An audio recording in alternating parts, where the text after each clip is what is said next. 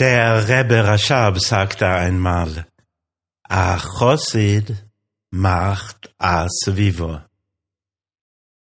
Ein Chosid, ein Chassid, gestaltet seine Umgebung.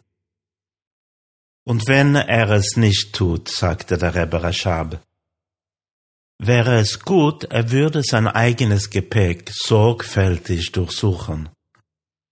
Er muss seinen eigenen spirituellen Stand prüfen. Die Tatsache, dass er seine Umgebung nicht beeinflusst, sagte er, sollte ihn betroffen machen. Und er muss sich fragen, was ist meine Aufgabe in dieser Welt? Was tue ich auf der Welt? Das ist der Hayem Yom von heute, erster Tag Rosh Chodesh, Adar 2.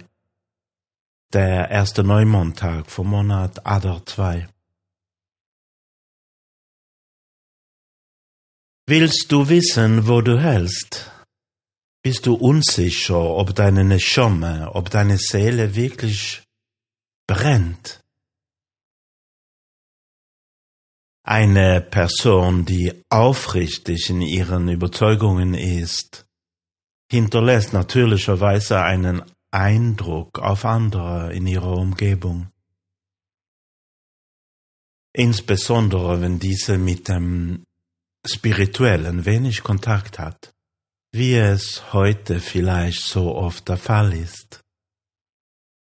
Umgekehrt aber, wenn jemand es nicht schafft, seine Umgebung zu beeinflussen, ist das ein Zeichen, dass sein Torah-Lernen nicht seine eigene Seele berührt hat.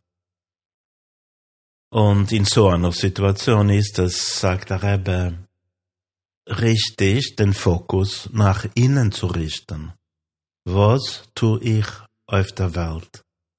Was ist meine Aufgabe in dieser Welt?